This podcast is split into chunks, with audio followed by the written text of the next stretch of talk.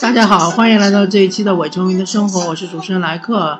呃，我们这档节目将和大家聊聊有关足球、篮球以及生活本身的一些有趣的话题。嗯，清明小长假刚刚结束嘛，呃，然后之前也有一些嗯呃挺多的，我个人认为可以聊一聊的话题。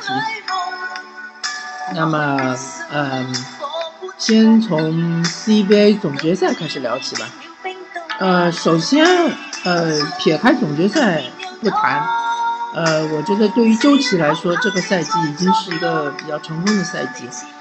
呃，一方面他的数据是有较大的提升，另外一方面他在球队中攻防两端的这个作用是越来越体现出越来越大。然后现在，呃，新疆队的这个夺冠形势也是非常的好，所以说呢。呃，我觉得不管这个赛季新疆能否夺冠，我觉得周琦都应该是，呃，不管从新疆队也好，或者是周琦本人也好，都应该是放他去 NBA 去锻炼了，因为 CBA 这个舞台太小了。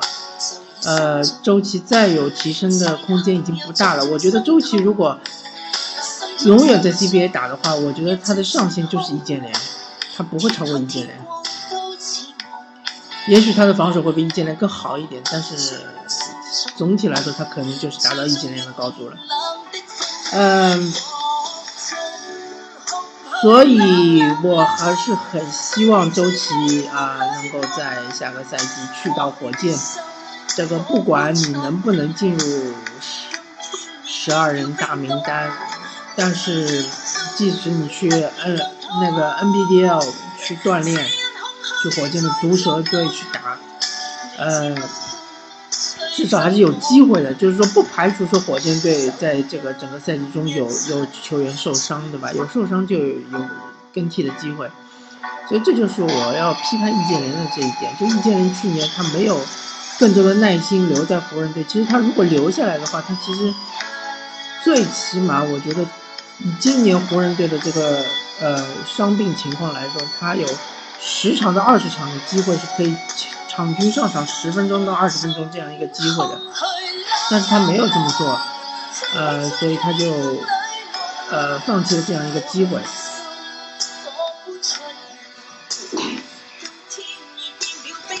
那么周琦的话，他明年在火箭队，虽然说我并不看好他一定能够挤入轮换阵容，呃，确实挺难的。因为以周琦这样的这个打法来看，呃，除非说他能够体现出明显比卡佩拉强的地方，否则的话，嗯，不论是从进攻也好，防守也好，呃，他起到的作用暂时看还是没有卡佩拉强。或者说，除非他能够保证有稳定的三分球命中率，比如说有，呃，至少三十八左右。我觉得那他还是有有这个一，嗯，有可能有十分钟左右的场均的这个机会，否则的话，你说你的竞争优势比起卡佩拉、哈雷尔，还有内内的话，确实是有点差距。当然，内内下个赛季能不能留在火箭还是个问题。嗯。还有很神奇的一点就是说，李秋平指导，李秋平指导他，呃，当年成名的就是带领上海队夺得冠军嘛。但是同时他也送走送走了一个 NBA 的球员，那就是姚明，对吧？他把姚明从 CBA 送去了 NBA，可以这么说吧。虽然说各方面的博弈并不是说李秋平指导一个人说了算的，但是从一个形式上来说，他确实是通过。将上海队带到 CBA 的这个华山之巅，然后助推了姚明去 NBA。那么今年的话，也有可能李秋平知道又要亲自将另外一位青年才俊送去 NBA。虽然说上上一次是 NBA 状元，这一次是 NBA 的呃后轮新秀，第二轮的四十几位的新秀，但是不管怎么说，李秋平知道也是。呃，暂时是前无古人，但是是不是有后后面有来者还说不清楚。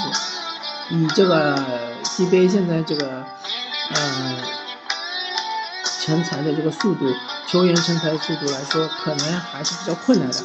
能够亲手将两位呃非常优秀的球员送去 NBA 也是非常不容易的。呃，所以这边的话，呃，也是非常敬佩李秋平指指导。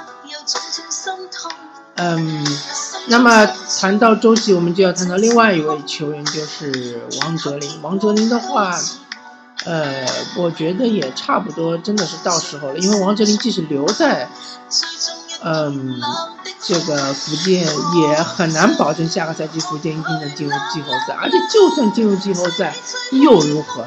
进入季后赛，也只不过是一轮游。不管你是打到第七、第八，甚至我就说你打得非常好，你打到第六。呃，基本上也是一轮游，所以福建队真的没有必要再把王哲林死死的按在这个球队中，即使他得到这豪华的二十加十这样的数据没有意义，CBA 对他来说已经是一个太小的舞台，可以去 NBA 尝试一下，但是王哲林相对来说，他的这个速度能不能跟上 NBA 的这样节奏是一个疑问。呃，当然，灰熊队他是有这个打内线的传统的嘛，然后他们的兰多夫确实已经是老了，很有可能明下个赛季或再下个赛季就退役了。那么我对王哲林来说是有机会的。如果王哲林，我们假设王哲林他没有能够在 NBA 立稳脚跟的话，那他也可以选择，比如说去欧洲联赛去锤炼一下自己。因为对于王哲林来说，我觉得他在 CBA 也没有太大的提升空间了。我觉得王王哲林的上限在 CBA 来看，也就是，呃，唐振东，或者最多就是巴特尔，巴特尔的巅峰或者唐振东的巅峰，那这不是我们愿意看到的。而且像王哲林和周琦这两位球员，呃，之后在国家队的话，完全可以打双塔，或者说如果说易建联的状态保持的好的话，可以是一个打第六人嘛，对吧？像雷霆队的坎特这样。上来就是一种内线打法，改变球队的打法。呃，所以希望这两位球员经过这一赛季 CBA 的锤炼，是应该去 NBA 好好的去见识一下，去磨练一下自己。嗯，这是我个人的期望。然后对于新疆和广东的决赛，呃，前两场我虽然没有看比赛，但这就是。呃，互联网时代的好处就是说我可以通过各种渠道了解到这个比赛进程是如何。那么第二场比赛我其实是差不多看了第四节整个一节，呃，前面当然也是竞争非常激烈了。广东队第一节的话其实是呃打出了非常高质量的防守，攻防两端都是非常高质量，然后是大比分领先，但是新疆队逐渐逐渐就把比分给追上。来到第四节的时候，其实是差不多打平的这样的状态，那最终还是发现新疆队他的这个，嗯，轮换的长度更长，然后他的体能保持的更好，而且他的篮板球更强。那么目前这两场比赛打下来，我还没有看到广东队能够翻盘的这个迹象，或者说翻盘的机会在哪里？呃。也许就是说，不确定因素可能就是伤病，伤病有可能是一个翻盘的因素。呃，还有就是布拉切，布拉切这个不稳定的发挥有可能是一个翻盘的因素。不过这个赛季，我觉得新疆队越来越不依赖布拉切，这是他们的一个呃进步的地方，也是李秋平指导比较高明的地方。他在这个常规赛期间，他其实也是很多场次就是布拉切其实上场时间并不长，可能二十几分钟。更多的使用小外援，嗯，那么，所以说，嗯，我不知道，暂时没有看出来广东队有什么翻盘的迹象，而且对于嗯易建联和对于这个周鹏来说，他们的攻防两端的压力都实在太大了，特别是周鹏，他这个防守端的压力确实非常大，就导致他进攻端的这个手感，或者导致导致他进攻端的这个。呃，体能分配可能会出现点问题。朱芳雨当然已经是，呃，江河日下不堪重重负了。呃，朱芳雨这一点，还有包括王志鹏，呃，王仕鹏这一点，其实我要聊一聊，因为这两位球员可以说是既呃，比如说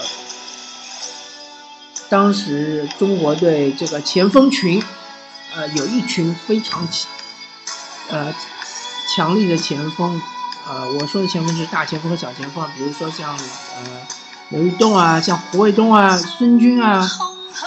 呃，龚小兵啊，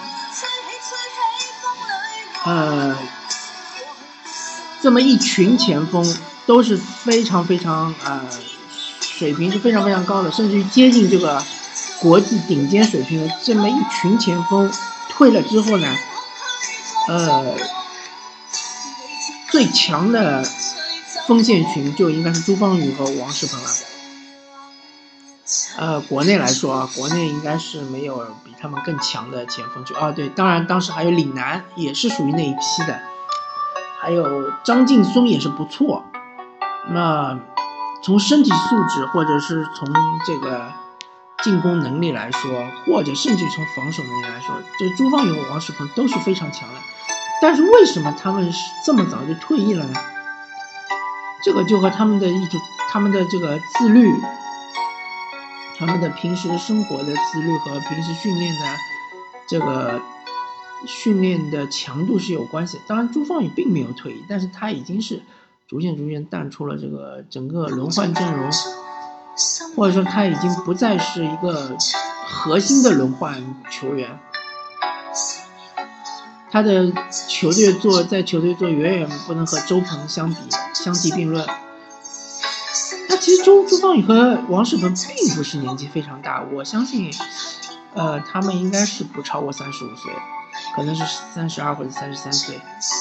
那么一个球员在 NBA 的角度来看的话，三十二、三十三，应该是一个非常巅峰的一个状态，或者说是从巅峰开始往下走的这么一个状态。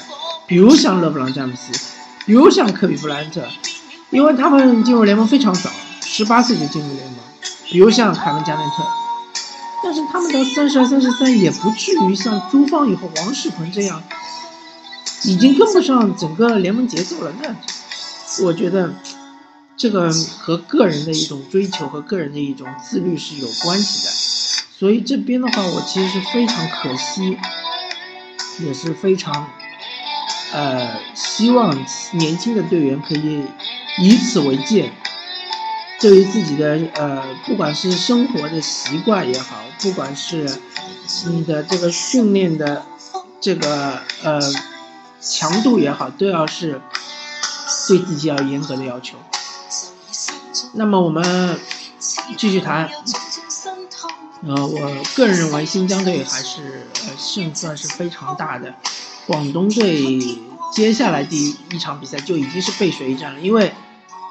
从全世界篮球的角度来说，七战四胜制，零比三落后，这个翻盘的概率是非常非常非常渺茫的。NBA 五十多年来，N NBA 是可能是已经将近六十年，六十年的历史上是从来没有一支球队零比三落后还能翻盘的。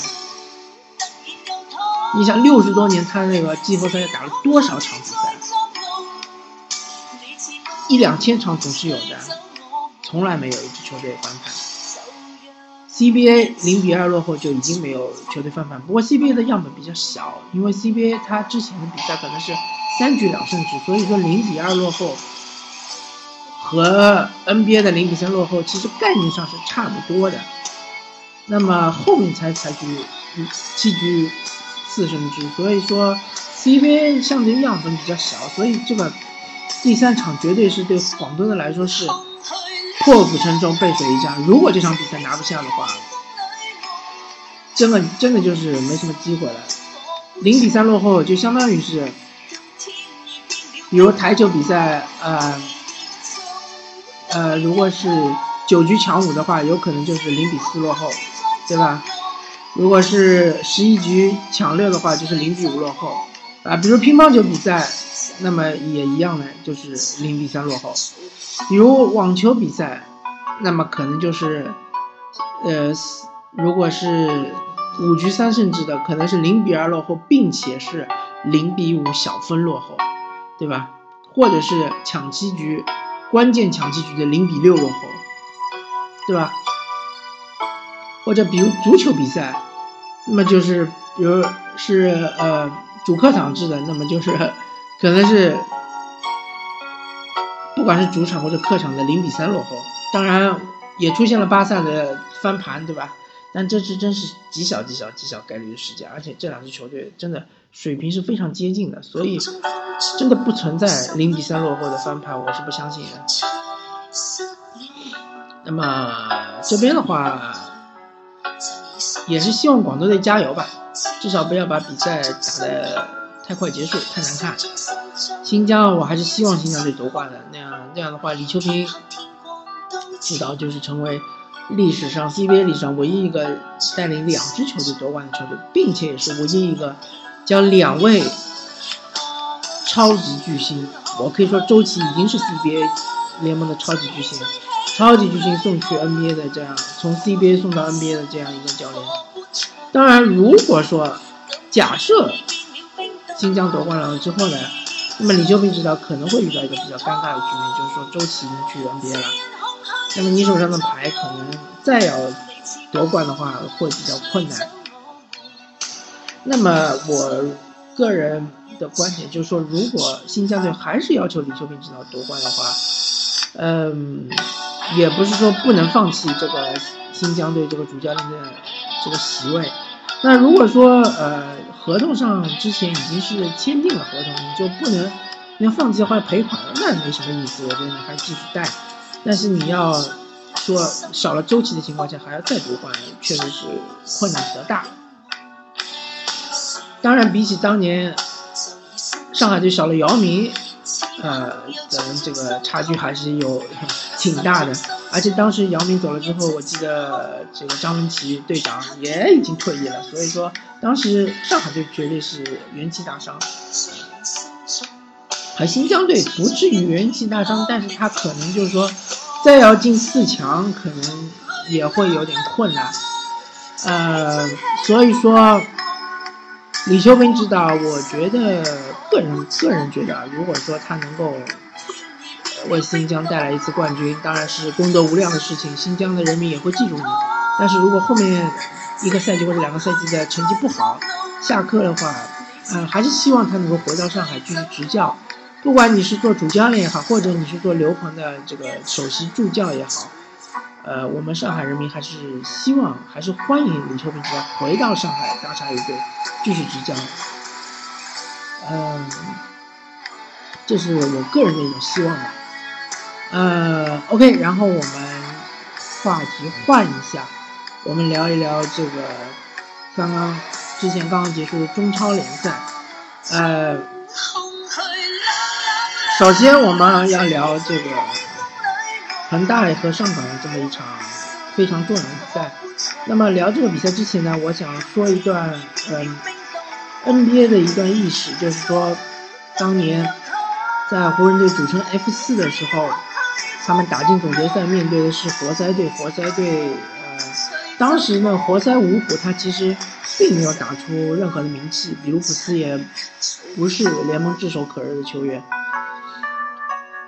当时活塞第一场是爆冷战胜了湖人，在第二场比赛，呃，当时活塞是在常规赛赛时刻落后三分，在最后时刻的时候，他们的主教练，嗯，布朗就是老布朗，曾经要求球队队员对科比进行犯规，让他罚两球，因为他们领先三分。那么大家数学就很容易就算出来，你罚两球你是追不回来的，对吧？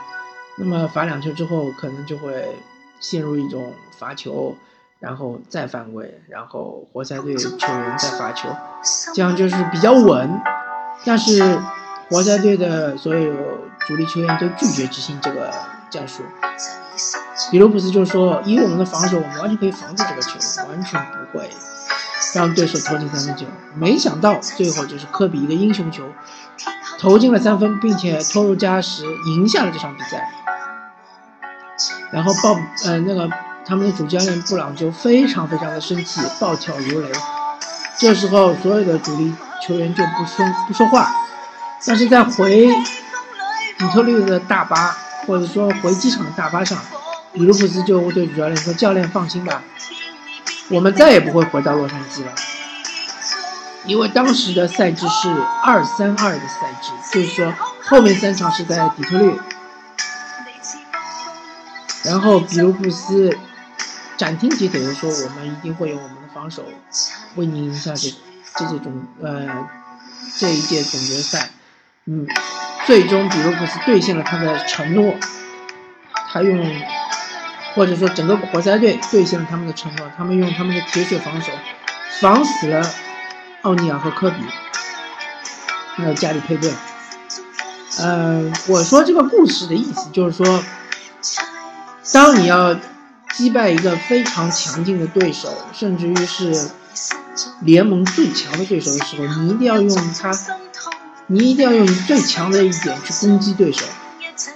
那么放在上港队的话。上港队我们都知道，上港队他的进攻是非常非常强的，但他的防守不是特别好，特别是当艾哈迈多夫不能上场的时候，他们的防守其实是有点吃力的。那么对于恒大来说，或者说对战恒大来说，他们一定要用他们最强的就是他们的进攻来攻击恒大。所以说，我觉得这场比赛上港队虽然说输了。比起上个赛季，上个赛季其实上港队是对恒大是不败，主场是零比零，客场是一比一，甚至说如果说主客场制的话，上港队还是赢的。但是上个赛季上港队面对恒大两场比赛，不管是哪场比赛，都是呃打的是防守反击，是非常猥琐的一种打法。而这个赛季这场比赛，虽然说上港队有一些球员是发挥非常失常的，比如说傅欢。呃，我觉得傅欢的实力绝对是，呃，是不弱于徐新的恒大队的这个顶替正式上场的后腰，但是傅欢发挥是非常失常的。虽然有这么的情况出现，但是上港队是非常勇敢的，是敢在天河体育场和恒大是打对攻的，这点就非常好，非常体现出了博阿斯的一种过人的一种胆识。因为你面对恒大，你要如果通过这个防守反击你赢了他，其实根本就不足以打击他的信心，也我说的难听点也非常不体面。比如说前两个赛季长春亚泰是经常赢恒大的，但是你敢说长春亚泰比恒大强吗？当然是，他们之间是差了好几个级别。比如说去年上海申花也在主场赢了恒大，但是你说上海和申花。比恒大强吗？肯定也不是。所以说，只有你用你最强的一点来遏制住了对手，并且击败了对手，打得他心服口服，你才能够说你真正的从实力上、从气势上、从自信心上是战胜了对手。嗯，上海上港这这这次尝试虽然失败了，但是我们可以看到一些比较呃。乐观的地方，或者比较呃比较正能量的地方，就是说你对付恒大，你一定要跟他打对攻，你一定要比他进更多的球。而且我个人认为，恒大今年绝对是处于一个下降趋势。他不管他整体来说，或者说他的呃球员的实力来说。还是这句话，他的主力队员的年龄已经偏大了。你说徐新，他真的能够保持一个赛季非常稳定的发挥吗？能够代替郑智吗？我我是不相信的。如果说他真的这么强的话，当年为什么国青队在这个亚青赛的赛场上，这个叫什么？他们的这个小组赛是三战全败，一场未胜。非常惨淡的出局，所以说，相对来说，上海上港处于一个上升趋势，恒大已经处于一个下降趋势，真的是上港已经是最好的机会是能够取代恒大。呃，当然，这个联赛是个很漫长的过程，我们不能急，对吧？比赛一场场打，下一场上港就是主场打山东鲁能，上港对于鲁能的战绩其实也不占优势。每年其实都没有什么太好的战绩。嗯，去年虽然说客场是赢了，但是呃，好像主场是输了，应该我没记错的话输了。所以说这个主场是非常重要的。嗯，如果上海上港能够拿下山东鲁能，那么也有可能会呃登顶，有可能会登顶，要看前面的恒大和富力的比赛。嗯，那么反正恒大的实力就摆在那里了。呃，所有的球队就就是把恒恒大作为一个终极目标，要去战胜它。呃，而且恒大的实力，除非他呃赛季中期或者说明年又能够买到更适合他、更强大的外援，否则的话，他的实力是只只降不升的，不可能再上升了。嗯。像他的徐新和廖立生，你说真的能够超过保利尼奥，真的能够超过郑智，或者说真的能够超过于汉超，超过呃，超过那个王博文，我是不相信的。呃，那么我们再说一说这个赛季表现非常惊艳的两支球队，一个是鲁能，一个是富力。呃，鲁能来说的话，确实是表现不错。那一方面来说，是因为鲁能这个比较复古的打法，现在很多球队就不适应，因为很多很多的中超的球队都是打四五幺，或者打呃三六幺，反正就是说他们是打单前锋的。而鲁能，我关注了一下，他好多好多比赛都是打双前锋，而且他都是打这种呃。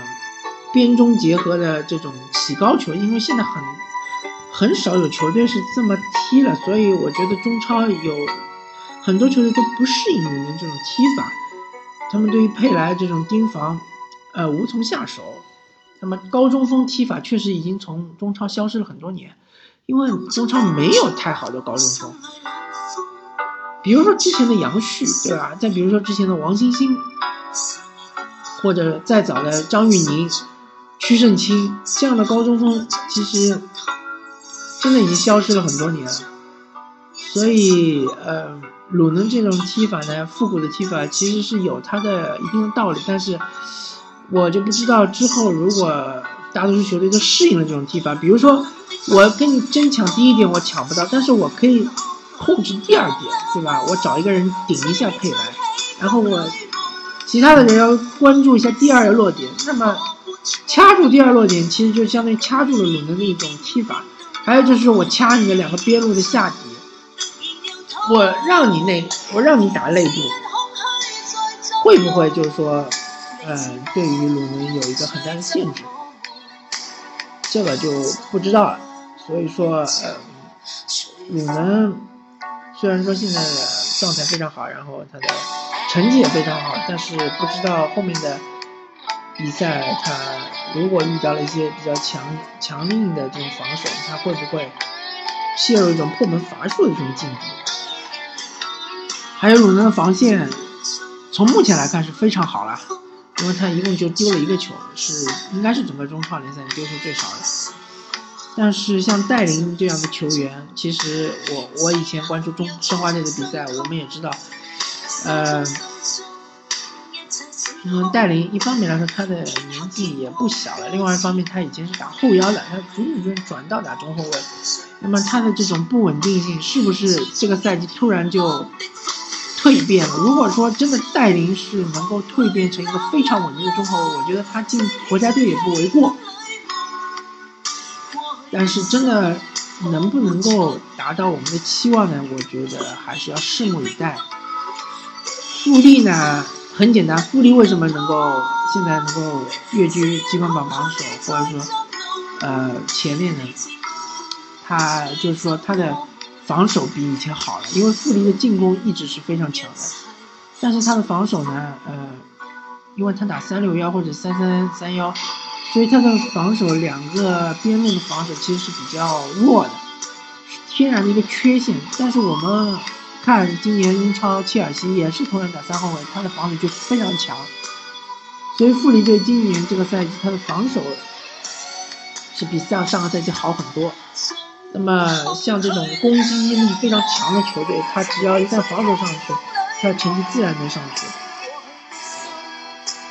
所以呃，富力的比赛我们当然，富力目前为止还没有遇到一支非常强的球队，我们要看一下，他如果遇到呃中超里面非常强劲的对手，比如说呃恒大啊，因为应该富力下一场就是对恒大，那么我们可以拭目以待。呃，我另外还要聊一聊另外一支上海球队，是上海申花。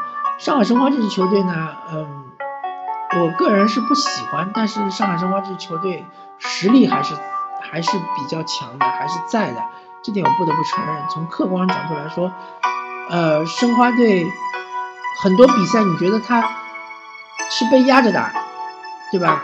然后也是被对手领先了，但是他就是有办法能够进球。申花队的比赛很少很少，从上个赛季开始，我看申花比赛很少，他有被对对方零分的这种比赛。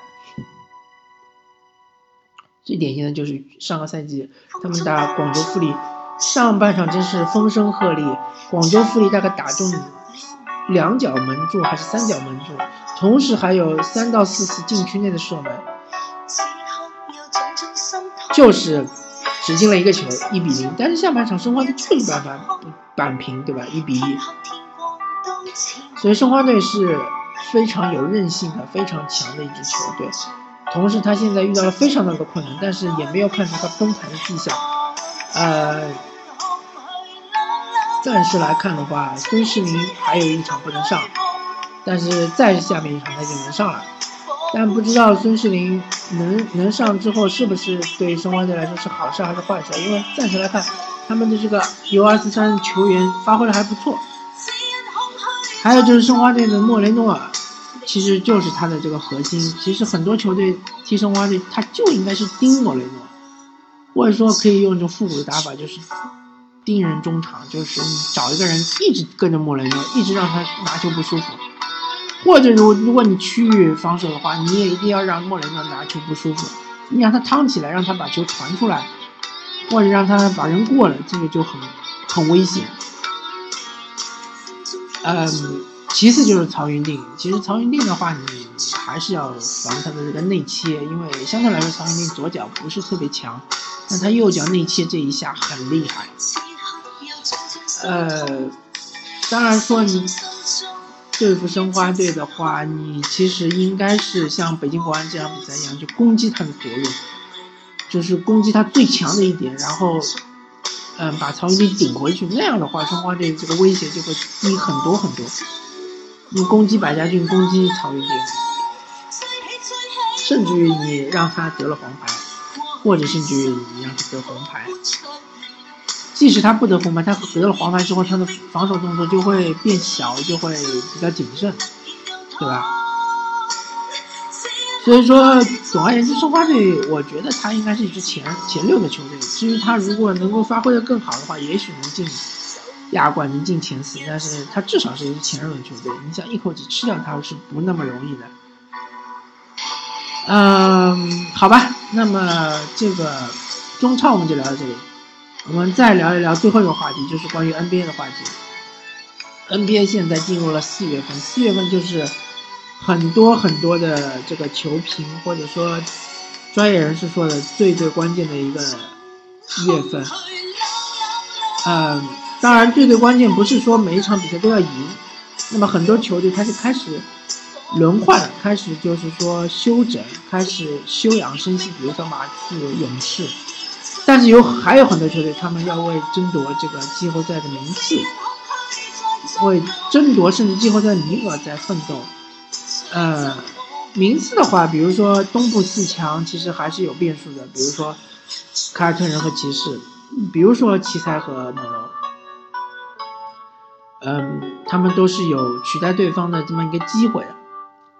西部的话，前三基本上已经定了，然后第四和第五，呃。爵士和快船的话还是有一个争夺，但是爵士和快船其实，他这样一个争夺，他无非就是为了一个季后赛的主场优势，因为爵士和快船基本上应该是会啊处于不是第四就是第五的这样一个境地，那么就是说季后赛会碰面。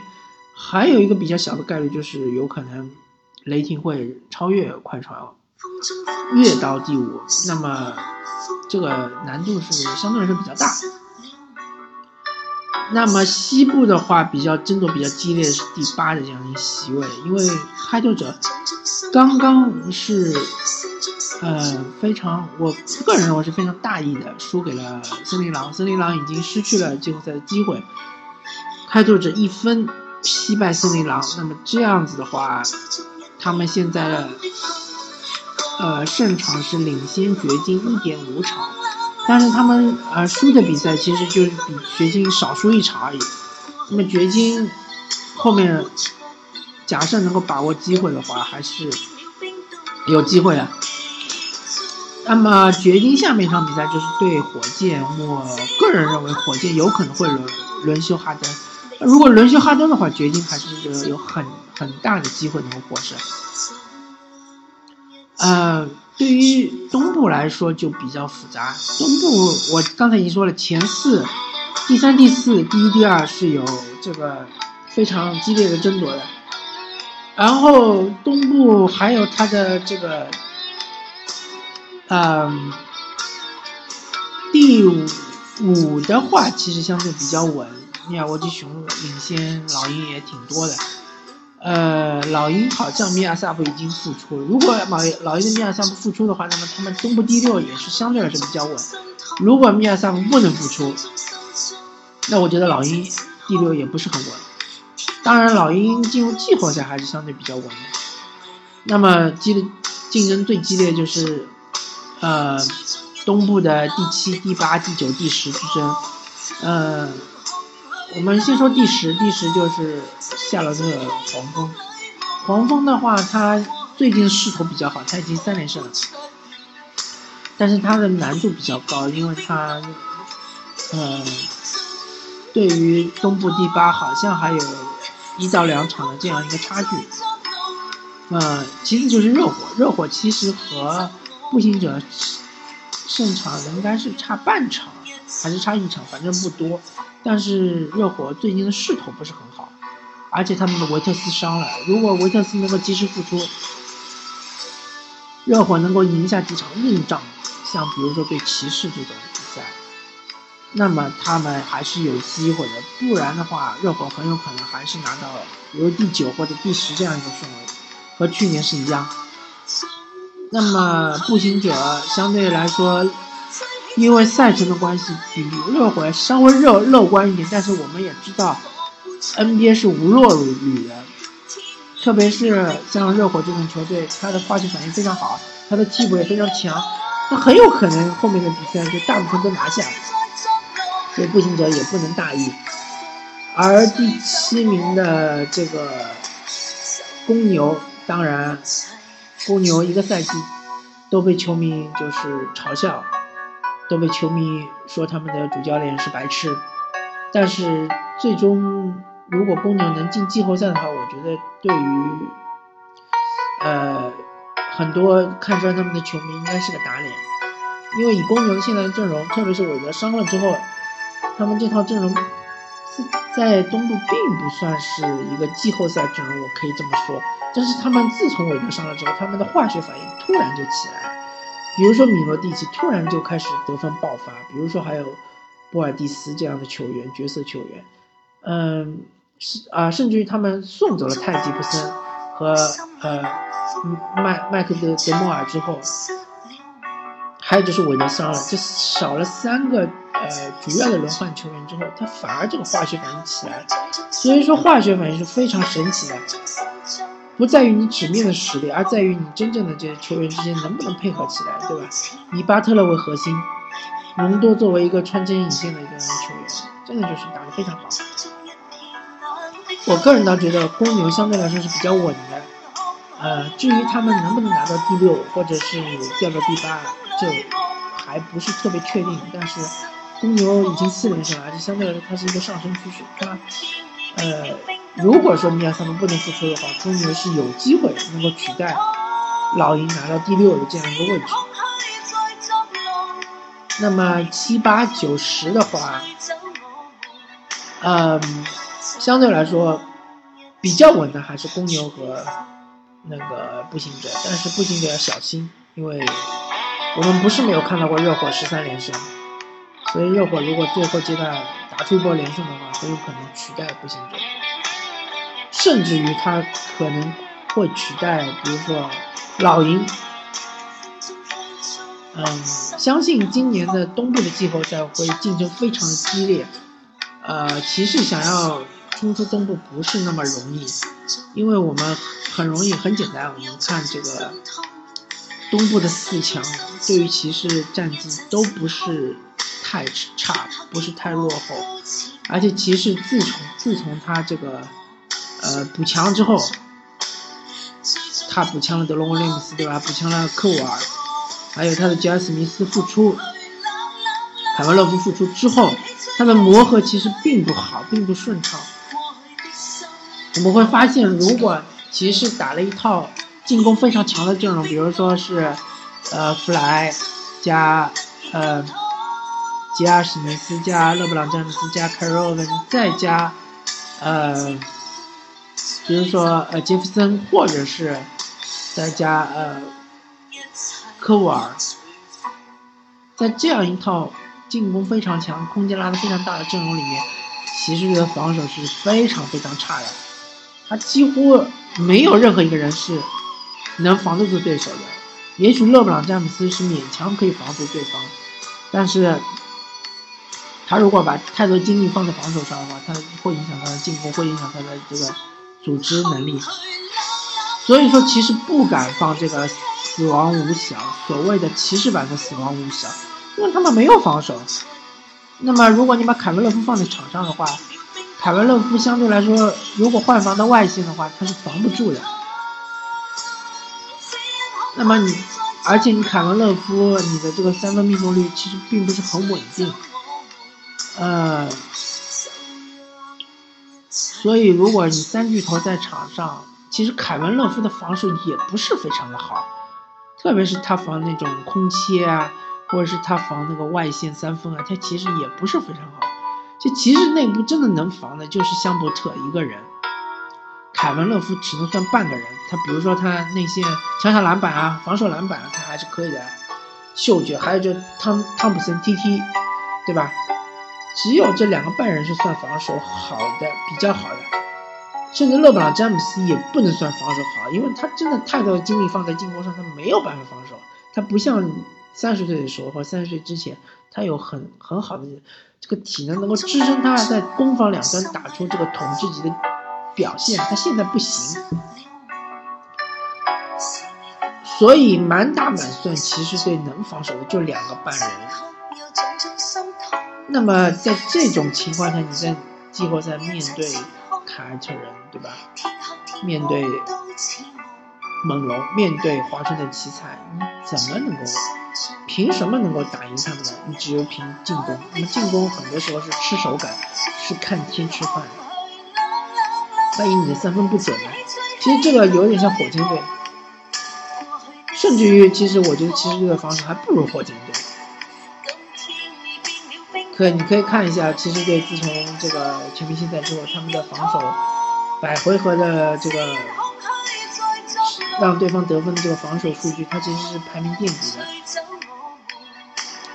所以这个骑士队季后赛前景是堪忧的，非常堪忧，很有可能今年从东部冲出另外一支不是骑士队的球队，而且我个人看好是多伦多猛因为猛龙队它相对来说配置比较均衡，而且猛龙队其实是孤注一掷了，因为他们换来这两个人，，PG 塔克也好，或者是，呃，伊巴卡也好，这两个人都是合同年，那明年都要续约，明年都是完全自由球员。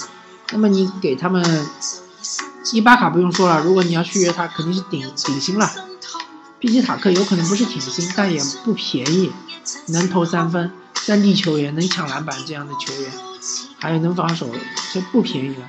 所以如果猛龙明年续约两位的话，也许他们可能要放弃瓦兰丘纳斯，对吧？那么对于猛龙来说，明年绝对是伤筋动骨。如果他们续约所有人的话，他们的这个奢侈税交起来也不便宜。猛龙明年这管理层要看他们怎么操作了，挺难的。所以今年真的是他们的孤注一掷，他们一定要冲出东部，能够打进总决赛。那么明年他们还有心气，他们还可以再补强，他们还还愿意再花钱。如果今年打不进总决赛，我觉得猛龙他整个这个团队，至少他新来的这两个人，他是应该是不会续约他们的。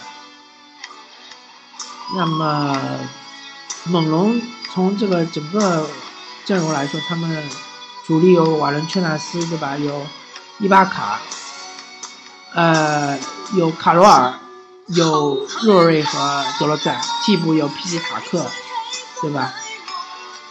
第六人，皮奇塔克，而且他们也可以打小阵容，他们可以把瓦伦丘纳斯拿下去，把皮奇塔克拿上来，所以他们的阵容还有他们还有约瑟夫，他们的这个七人轮换或者是八人八人轮换，还是打得非常的溜的，嗯，防守不管是防守也好，进攻也好，而且猛龙队比较强的一点就是说他们五个人都能够进攻，所以他打这个骑士的话，骑士他。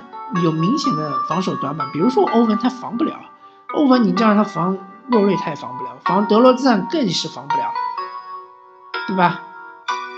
比如说你这个，你说你非要说勒夫防这个伊巴卡，你说他防得了吗？我觉得也是防不了的。